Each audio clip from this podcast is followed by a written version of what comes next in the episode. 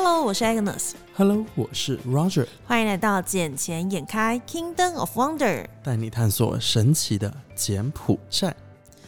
哎呦，最近工作真的好累哦！我看你头都要爆炸了呢。对，就是最近工作量真的还蛮大的，尤其是因为我下礼拜就要准备回台湾嘛。其实，在回台湾之前，很多事情都必须要处理到一个段落。对，所以最近的工作是真的有一点爆表，然后爆表到我每天几乎都没什么时间睡觉。虽然我这次回来，我觉得睡觉时间真的还蛮少的。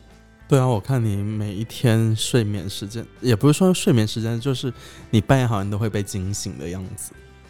对，就是你会觉得好像有什么事情一直在脑袋里面一直在转，然后你也没办法好好的安心睡觉，因为就从小到大可能就是自己给自己的责任感比较重，或者是说我比较怕丢脸。我我觉得我们都是一个有责任感的人。对，而且我是我真的还蛮爱面子的，然后我很讨厌人家交代给我什么事情，然后我答应了你，但是我做不到。嗯哼，所以我就会想办法把。睡眠的时间牺牲掉，然后尽量去满足客户的需求。如果我有答应过客户的话，不过对我的话，因为我对我来说，我觉得睡眠很重要。有有时候我是真的是前一晚没有睡好，我第二天我是没有精神的，所以我宁愿说 OK，我早一点休息，然后早一点起床去帮助客户啊，或者是自己去解决一些其他事情，这样子。哎，但是我最近真的有发现到，我累的一个程度好像已经有点超过我自己身体的负荷。因为我之前也是会那种，比如说设闹钟，让自己先睡个三到四小时，再起来，就凌晨的时候起来工作。但我最近真的是睡到我都差点迟到，就是我不知道自己什么时候睡着的，然后。我甚至连每次你知道，就是我们要上节目之前，我们不是你都会把片剪好，然后交给我来写一些大纲之类的东西吗？我那一天不夸张，就是你给我片之后，我居然听了三次，我才把那篇写完。因为我自己听我自己声音听睡啊，听到睡着三次。是因为你自己的声音太好听了吗？嗯，这么说也是，自己听起来就有一种安心的感觉。然后另外一个原因是因为我真的累太累了。你看我们一期节目其实也不长，大概三十到四十分钟左右，但我可以居然可以累到就是这三四十分钟的。节目我可以听到睡着，然后让我听了三次，我才写完一篇稿子。我觉得是不是因为最近空气的问题啊？因为我自己也是这样子。像我昨天晚上睡觉，不夸张，我回去洗完澡，然后躺在床上，我灯都还没关，我睡着了。也太扯了吧！然后我今天早上就你打电话给我的时候，我才醒的。所以你是惊醒的状态，对不对？对。可是我打给你的时候，其实已经超过正常上班时间嘞。对啊，我所以。我闹钟都没有听见，那代表你真的也太累了。但我，你看我最近其实还好，不算是特别累了。就跟以前相比起来，我最近是放轻松很多。因为毕竟你都要转行了，没有在做交接工作嘛。但是客户的东西我还是要维系好啊。所以像我最近也是带客户去看各种的广告牌啊，嗯，然后我也在筹备着我下一个工作的。前提准备，嗯，因为这样子的话就不会说一过去就手忙脚乱的，对啊，就一上去就能上手了嘛。因为这样子的话，提前准备好，我可以早点转正啊。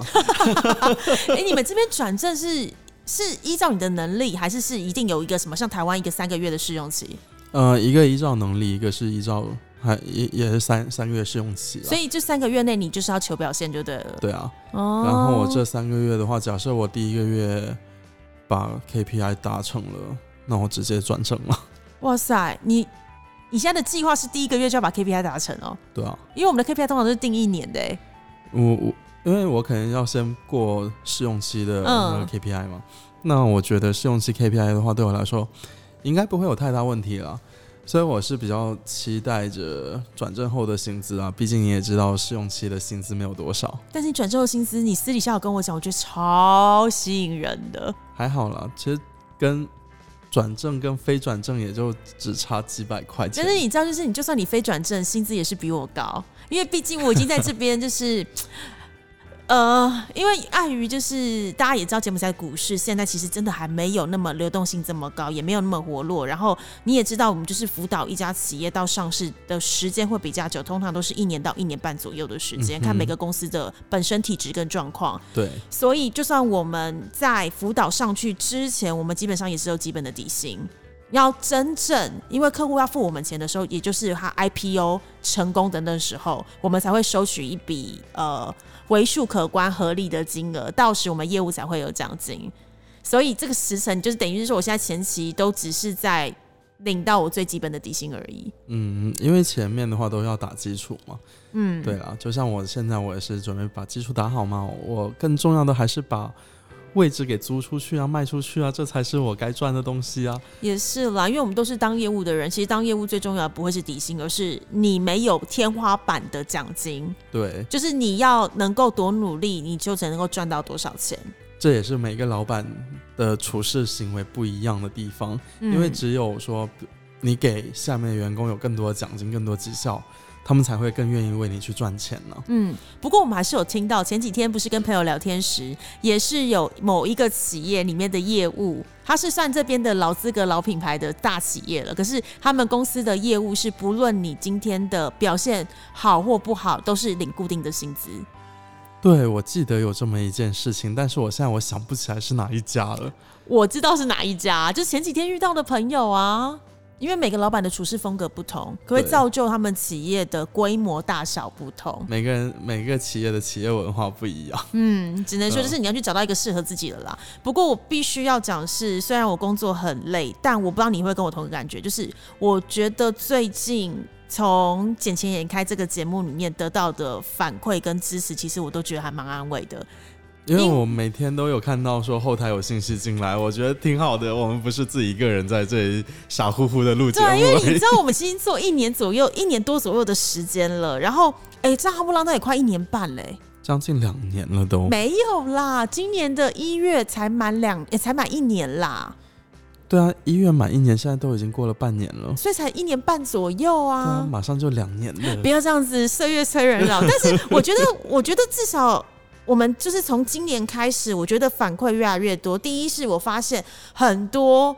原本就认识的朋友，真的有在听我们节目，而且是私底下跟我讲说：“哎、我有在听你节目。”哎，然后，然后再来是就是很多我们不认识的朋友，不管是在台湾，或者是在香港，或者是甚至大陆，还有呃柬埔寨这边的一些在这边工作的人，只要是讲华语的，他们私讯来给我们问了很多问题，都会让我觉得其实还蛮感动的，代表我们在做的事情是有被认可，然后也会有听众是真的想听我们的节目，去吸取到一些他要的东西。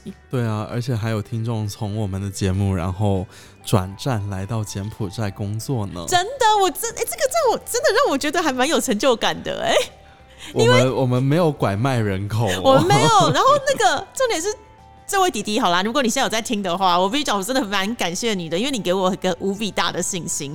呃，因为你说你原本不想来柬埔寨工作，但是你是因为听了我们的节目，然后你很认真的把每一集都听完，从最开始最恐怖的第一集，你知道那时候我们还记不记得我们录音设备烂到爆，然后整个两个人整共用一支麦克风，而且还是那种指向式收音式麦克风，烂到爆的。然后到后面我们慢慢有了赞助商愿意赞助，然后还有一些办公室、啊办公。室啊，然后一个录音的设备慢慢慢的可以架设起来，然后到现在，我觉得我们的品质有不能说最好，但是有慢慢一直一直想办法在改进的状态。是的，对，然后你愿意这样子从我们最烂的时期看着我们成长，然后愿意听每一集，我们真的还蛮努力在规划的一些节目内容，不只是虽然我们都一直讲说我们是一个。呃，分享在这边生活点滴给大家知道，可是其实我们也是从中想要让大家更了解，就是柬埔寨的未来跟它的发展，还有我们现在真正遇到的状况。因为我们只有在地，我们才能分享更真实、更更加前线的资讯给到大家呀。嗯，所以当他告诉我说他是因为听了我们的节目，然后而决定来到柬埔寨，甚至他有办法就是做了一个 presentation 给他的爸妈，说服他爸妈说我很确定，我很坚持要来柬埔寨发展。然后现在进而就是我们也认识了，我真的觉得这是听起来还蛮感动。然后甚至于我这次回台湾时，可能会跟他爸妈见个面。我靠，你是要去见家长吗？当然不是，他是弟弟，可是就是。他爸爸跟我讲说，哦，就是他爸爸在跟他我跟他对话过程，他给我讲就是说，哦，Agnes 谢谢你没有没有没有没有没有这样子，我我承担不起。但是就是 Agnes 谢谢你，你知道其实听到“谢谢”两个字的时候，我心里是真的有满满的感动，代表着是好像我们为了柬埔寨有多做了一点什么，而且是正面的东西。是的，因为我们不是说想要把柬埔寨不好的一面呢，或者是不真实的一面分享给大家知道，反而我们是把柬埔寨的投资啊、更新的信息啊，然后发呃，包括赚钱机会，当然是分享出来让大家知晓喽。毕竟我们节目叫做“捡钱眼开”，但是有一些。不是那么好的事情，我们也是会分享的，毕竟就是我们生活的一部分呢。是的，当然不是说全部不好的资讯我们都不分享啊。对，这样真的太虚伪了，又不是政府给我们大外宣，给我们一笔经费，根本没有，好不好？我们也想收到啊。那那那政府单位可以帮我们听一下吗？我们真的很努力在宣传诶。你也知道，我们是柬埔寨。华人的第一 podcast，嗯哼，我们那么认真，那么努力，每个礼拜上一则，就是我们的节目，就是只是为了让大家更了解柬埔寨。就像我们最近啊，我们公司也是蛮发现蛮多的，就是我们在跟一些海外客户在接触的时候啊，他们大家都知道越南，但真的没有人知道柬埔寨的资本市场的整的整体状况。那我们其实觉得。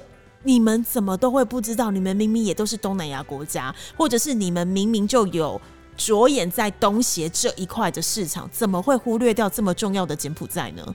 嗯，其实有很多东西柬埔寨都被忽略掉了。呃，比如说东南亚最出名的就是水果嘛，对不对？那像大陆那一边，他们只知道的是。泰国的金枕头榴莲，嗯，然后还有马来西亚的猫山王榴莲，嗯，但柬埔寨榴莲也很出名啊，可是他们就不知道。黑壳的贡布榴莲超好吃，嗯，我这样讲超好吃吗？据说每个吃过都说好吃啦，因为我个人不太吃榴莲。不要这样子好吗？榴莲多香多好吃，只能说就是个人喜好不同啦，那个不用勉强我吃。嗯，就像我今天其实我也有去谈到这一块。因为那个大陆那一边，他们想要进水果过去，就榴莲啊这一些。我说我这边有渠道啊，因为我们有那个农场嘛，榴莲农场。然后我说，凡是柬埔寨的也行，泰国的也可以，我这边反正两个都可以给你发过去，就看价格啊，还有物流这些呃问题嘛。因为现在大陆那一边物流还是比较难进去，嗯，所以所以到后面他们就说。柬埔寨也有榴莲哦，对啊，他们其实都很讶异，对不对？嗯，他们就像之前大家也会说柬埔寨的米好吃，我说 Come on，柬埔寨的米全世界最好吃的大米耶。对啊，所以这些我觉得很基本 basic 的知识，大家也得可能没有没有那么多人知道了，所以我们就也是正好通过节目的机会介绍给大家。嗯，就像我们之前讲的嘛。胡椒哪里最厉害？贡布，对啊，贡布的胡椒是米其林三星主厨指定用的，哎，是的。那哪里的腰果最好吃？柬埔寨。对，因为大家早期都以为是越南的好吃，可是殊不知它根本就是柬埔寨种的，种完之后只是因为之前没有加工技术，对，所以他们必须要运到越南去加工，加工完再运回柬埔寨来卖。是的，可根本从头到尾都是柬埔寨的东西啊。因为像橡胶也是啊，像我们做轮胎啊，做什么。呃，橡胶制的产品其实都是从柬埔寨这边进口那个橡胶的原液，嗯，过去。因为柬埔寨橡胶园其实以前很多，然后现在基本上都砍掉种什么，其实芒果啊，橡胶变香蕉，对，橡胶现在 真的是橡胶变香蕉，嗯，以前柬埔寨橡胶园真的超级多的。然后，因为现在芒果的话，芒果和香蕉是可以出口到中国去嘛，嗯，所以大家都是去种植这些水果产品为主，嗯。因为现在就是今年的 RCEP 不是通过了吗？未来的百分之九十都是免关税状态，那尤其农特产品更是其中之一的选项。那再加上呃，中国跟柬埔寨这边不是有自贸协定也早就签好了，是，然后跟对，然后韩国跟柬埔寨也早就签好了嘛，所以我相信未来的柬埔寨这十年来，我真的还蛮建议大家可以好好把握，因为我自己是真的花了我所有的时间，都在把这十年专注在柬埔寨这个市场里面。对啊，因为像柬埔寨的话，就靠农业起家的哦，就已经有一个是在富豪榜上面的了。嗯，到底哎，对了，我来柬埔寨这么久，我每次听到好多集团，可是到底柬埔寨哪些集团才是真正就是消喉牙的那种啊？其实很多啦，我先从那一个农业这边讲起吧。因为农业的话，柬埔呃，就讲金边有一条路就。都以他的名字来命名的，叫做蒙勒提大道。蒙勒提，蒙勒提大道的话，它是靠近在 Macro 那一边所以是在，Macro 和，永旺二那里。所以是堆谷在过去。对，其实算是堆谷区了，堆谷和神宿区那一边。嗯，因为蒙勒提他是柬埔寨的华人，他也是洪森从小的玩伴，他们一起在寺庙里嗯，做过和尚。然后你说洪森总理做过和尚，有啊，其实这里小时候他们都是出家的啊。啊，这是一个必要的吗？就像比如说你是韩国人，你一定要当兵这样的一个义务吗？还是说就是看每个人家里的宗教信仰？其实是看每个人了，因为去寺庙里面住一段时间的话，就等于说给家人祈福啊这样子，所以他们两个人小时候也是在在寺庙里一起住，然后两个人还一起去过中国，就一起去玩，所以他们两个人关系其实是很密切的。嗯，然后同时，蒙勒提他也是人民党的参议院议议员，那蒙勒提会讲华文吗？他不太会讲华人，嗯。不会讲华文。不太会讲，因为他是算是客家人的后代，他的客家话会比中文好一些。那我好奇，因为你刚刚讲到蒙勒提曾经跟洪森总理一起到中国去，那洪森总理会讲华文吗？不会，也不会，他就是道道地地的柬埔寨人，就对了。，对，因为他们都在柬埔寨出生长大嘛，他们都是第三、第四代这样子，所以基本上，呃，中文就不太会讲，而且在他们那个年代的时候，去学中文不是那么简单，嗯。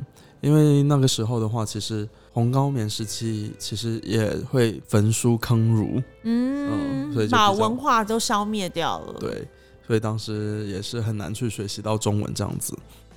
OK，那我再提回来吧。为什么说蒙勒提他是说以农业起家呢？因为像我们都知道，中国人就去到世界各地最爱搞什么，就是种植。然后蒙勒提他也是继承了这个优良的传统，就他不管去到哪里，他都喜欢去种东西。民以食为天的概念就对了。是的，所以他就后面后来就被誉为柬埔寨的农业天子。哇塞，他到底种了什么东西？他有种了油棕树啊，然后有种其他的呃大米啊。其实他他家大米最出名，因为柬埔寨好多，就基本上百分之八十都是吃他家的米。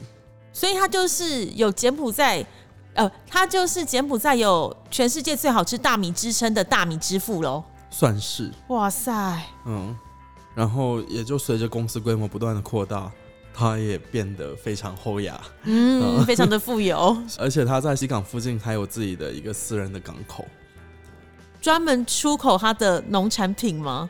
不一定是出口他的农产品啊，反正是他自己的港口去玩啊，什么都可以啊。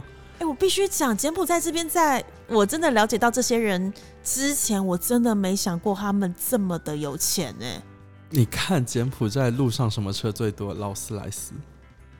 对，可是你你知道，就是买得起劳斯莱斯，跟你真的这么的有钱是两件事。是的，但柬埔寨人真的是很有钱，有很钱的非常非常有钱，然后贫穷的，就是贫富差距真的太大。所以两极化很严重啊，GDP 整个被有钱人拉上去了。对，而且尤其是你知道那一天我有吓到，那一天呃，我跟那个长辈去那个 Rosewood 上面吃饭，嗯哼，然后它上面不是有一个有名的那个日本餐厅吗？，对，不夸张哦，礼拜二的晚上，整家餐厅爆满，而且爆满的旁边全部是柬埔寨人。你知道那一间餐厅消费其实也没有到太平价，但是礼拜二通常不会是一个热门的时段。是的，然后礼拜二晚上我们是最后一桌，而且还是因为我们呃其中吃饭的一个人是那边的常客，加那时他住在那里，我们才有位置。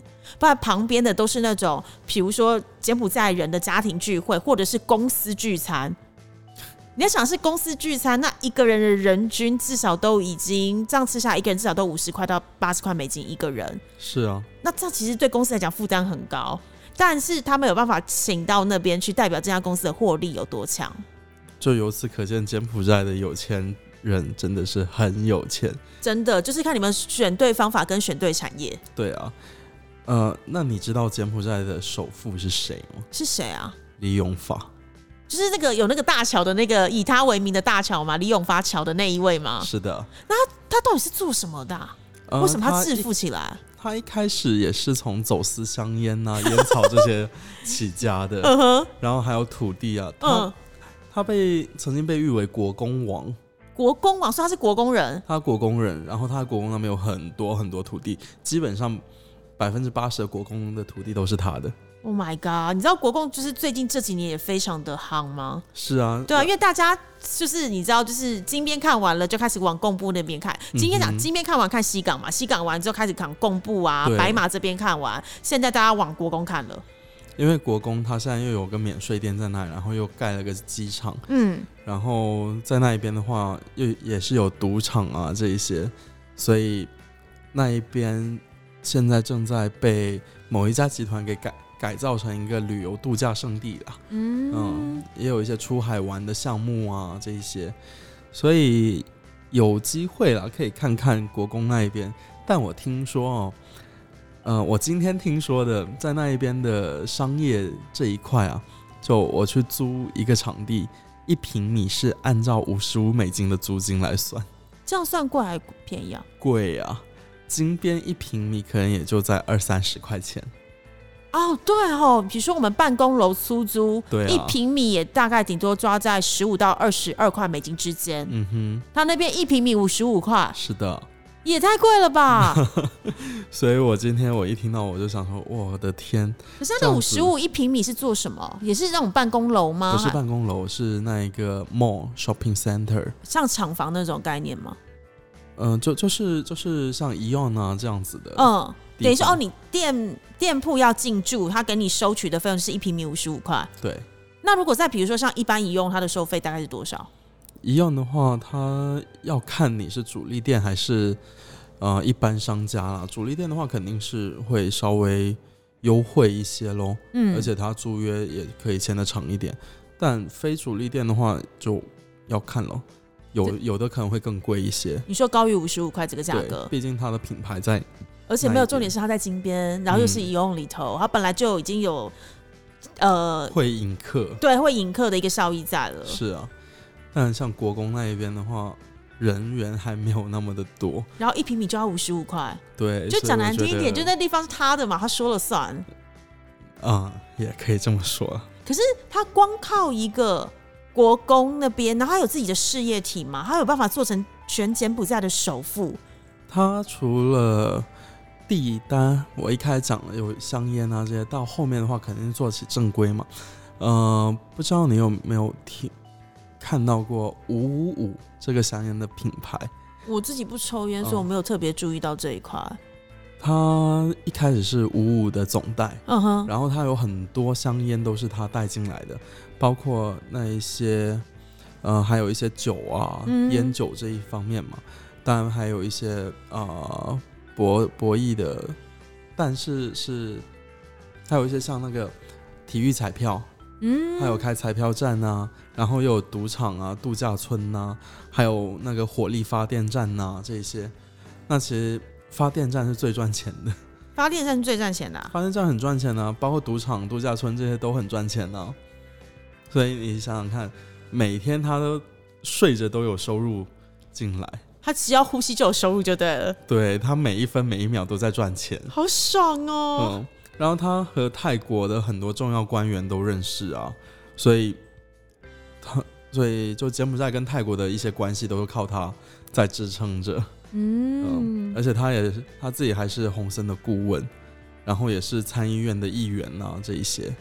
哎、所以基本上是不是呃，只要是在这边的一些呃，就是有声望的人，都是洪森总理的顾问啊？基本上是这样子，没有错。因因为洪森总理就喜欢这些有钱的人聚集在一起，为他出出谋划策啊。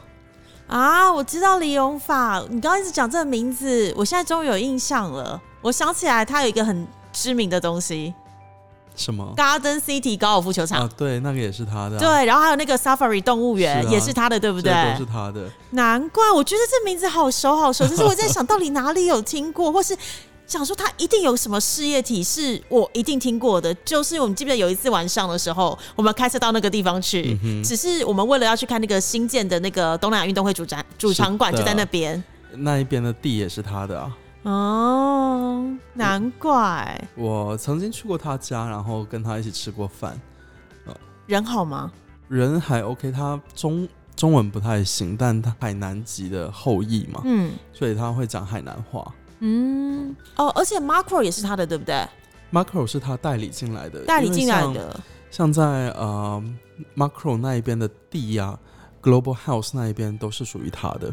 哇塞，所以他不只是国共网哎，他根本就是堆谷那边的网了吧？一用 Two 对面的那一个白色的会展中心，嗯嗯，那边也是他的。Oh my god！他就是完全踩在了一个对的时间点，然后大量的投资土地。是，而且他跟他有时候是捐献很多，嗯，为政府捐献很多钱啊这些，然后有时候政府为了感谢他，可能也是把某一些特许地划分出来给他这样子。嗯，就我们该讲的是。嗯，有关系就是没关系，没关系就是有关系。这个嗯，就看他们自己了。嗯，他们的关系匪浅，只能这么说。然后第排名第二的首富就是我们熟知的嘉华集团了。嗯，这个真的方董方乔生方董，我觉得在这边的华人或者是全世界的华人或多或少一定都听过他名字，因为毕竟嘉华集团在柬埔寨真的很大。对，非常的大，而且嘉华集团不只是在金融领域，他们还在房地产领域，在建筑领域，在各种不同保险也是都有信托保险、银行，他们的银行是全柬埔寨现在目前最大的银行。哎，你知道我前阵子有幸跟嘉华的方董见到面呢？我看到了，对。然后你知道为什么吗？因为刚好就是反正有一个案子因缘际会，然后那个什么我就提了个 proposal 出去，然后那一天的方董刚刚好就是愿意拨冗时间出来跟我见个面，然后让我们跟他汇报一下这件事情。是的，然后我们才发现有一些共同点，就是因为你知道方董他非常的亲切嘛，对，而且方董他就是对我也是一个慈非常慈和蔼慈祥的长辈。然后他的女婿刚刚好也是台湾的高雄人，是对。然后你知道，就是因为方董他跟我，其实我们有个最共同、最共就是我们是六贵宗亲。因为其实，在早期的时候，你知道你有听过六贵宗亲吗？因为早期的时候，其实翁是本姓，然后翁那时候怕被就是一些因缘际故，怕被灭族，所以他就把他的翁本姓分的六个姓氏出去了，所有姓翁的。姓方的、姓洪的、姓汪的、姓江的，还有个姓龚的，一个龙在一个贡的那个贡。我们这六个其实本是一家人，本是一家亲呀。对，本是一家亲。然后，所以我们什么家里的族谱那边还可以看到什么六贵宗亲之类的。然后那一天就是有幸见到方董的时候，方董就问我一句说：“你知道我们是六贵宗亲吗？”我就说：“我知道，我知道。”我说：“我非常有荣幸能够跟方董是一个远房的亲戚。” 你还跟洪森是个什么同 姓本家？对，没错，就是嗯，我觉得突然觉得生在我家洪家感觉是挺好的，有生对家庭投胎的对。然后完之后那个什么，因为你也知道，就是方董他曾经在加拿大生活过嘛，是的。然后在加拿大的时候，其实他是做精工的，然后在那边也非常非常的成功。然后后来他才回到了柬埔寨这边，有开始有设立银行的想法。因为本身也是因为他是一个非常诚信的人，让大家都愿意信任他，然后来帮他处理一些金流的事情。那那天我们去的时候，他听到说我过去也是 GIA 的学生，甚至于是 GIA 毕业的鉴定师，我有执照，他就突然跟我讲说：“我给你看个东西。”然后我就看的东西是一整套完全的检验仪器。然后你知道，我觉得那天非常 surprise，是因为你知道我上次看到这些仪器的时候是什么时候吗？应该是你在学习的时候。没错，在纽约的 GIA 实验室，在那边之后，我再也没看到这么齐全的这么多的一些检验器材。然后那天也非常荣幸，就是呃，方董他送给我了一个看钻石的 loop，嗯哼，因为他觉得这个东西对我会有帮助。那你知道，我就是一个。呈现一个就是眼睛水汪汪，然后眼泪都快流下来泛泪的状态。因为本来就是一个我很敬重的长辈，又是一个事业有成的柬埔寨人，然后他愿意给一个像我这样子的晚辈一个小小的礼物，你知道，对我那是一个莫大的荣幸跟光荣。是啊，也是给你一个鼓励。对，算是给我个鼓励啦。然后我就回去跟我爸妈讲说，我没有丢我们洪家的脸。那除了这个，方董还要给你其他什么东西吗？方董当然就是给我这个最重要的是鼓励跟关怀，对我而言其实是一个非常有力的支持，因为你也知道我就是只身来到柬埔寨这边打拼，那如果能够在这边。被长辈关心，或甚至于被小小的认可，对我都是一个很大的一个起舞作用。是啊，其实方董人非常好，因为我也跟他谈过几次嘛。嗯嗯、因为当时我也算是刚从英国毕业回来，然后呃也是有幸的跟方董单独见面去聊了一下，然后就他说你有什么想法，如果想要我投资啊什么都可以说出来，你可以把你的那个 business proposal 拿出来，然后我们一起来探讨一下，看看怎么去操作执行会比较好。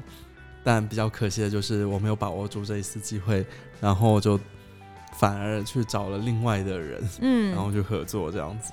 所以你看，就我们两个的经验，还有我们身边其他一些朋友的经验，我们都可以发现到，其实方董是一个非常愿意扶植年轻人的人。对，然后甚至于我们不是之前也有提过说，他其实有在呃那个是什么地方有一个类似孵化器的，简华理事总会，是简华理事总会吗？类似一个孵化器的作用嘛，对不对？对只要你是有想法的年轻人，他们会愿意，然后你的你的这一份 business plan 是有未来的，然后是有前瞻性的，甚至能够永续发展，其实他们都会很乐意的在呃你的金额跟金源上面呢来做一些资助。对啊，因为像那个地方的话，我们之前，嗯、我有朋友去投过，然后也是进了，然后就等于说给他们一个免费的办公场所啊。嗯除了这个之外呢，他们还获得了一笔投资资金，只是就是看他们呃双方是怎么去进行一个签署的喽。嗯，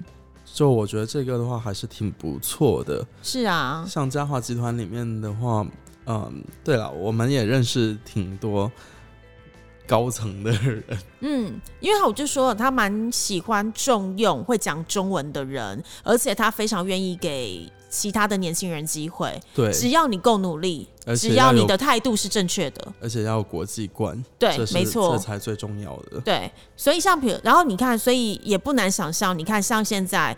呃，嘉华集团里面，就我们刚刚提到的，它不仅有嘉华银行，然后又有文化村，又有嘉华工业园区，又有钻石岛、水镜华卫星城、茶胶的南碾米厂，这么多这么多的产业，甚至于现在柬埔寨正在如火如荼赶工的那个国际机场，也是属于嘉华集团方乔生方董这边在负责的。是的，所以由此可见的话，嘉华在未来，我觉得啦，有可能是排到第一，而不是第二。嗯，我们继续的期待下去。让我们来拭目以待一下。要不然的话，嘉华一直是在利用法下面。真的，因为他已经，你知道，我看了从一八年、一九年、二零年、二一年这四年的资料，一直没办法超越第二，你知道吗？就是永远都卡在第二，无法无法到达第一的那个位置。千年老二，就哦，嗯，但是老二有老二哲学，对，对老二最强。对。嗯，这句话有点怪怪的。嗯，我应该说最强吗？嗯，好吧。害我有点不知道怎么接。你你想怎么接？嗯，我比较想试了，我不想接，可以吗？哇哦！其实像方乔山，他同时还是那个也是洪森的顾问嘛，对，私人顾问。顾问很高级的。所以我刚才会问说，是不是这边只要事业有成的人都会是洪森总理的顾问？因为因为他既会讲中文，又会讲越南话，所以他的关系的话，其实就是跟中国政府还有越南政府拉好关系，搞好关系。嗯哦，这也是洪森总理需要他们去做到的一些国际外交对啦，因为像刚才提到的李永法，他就是负责跟泰国那边搞好关系，然后像方总的话，就是跟中国和越南那边搞好关系。你以为这样就结束了吗？怎么可能？当然不会啦！想要知道更多有趣的吗？我们下集再见。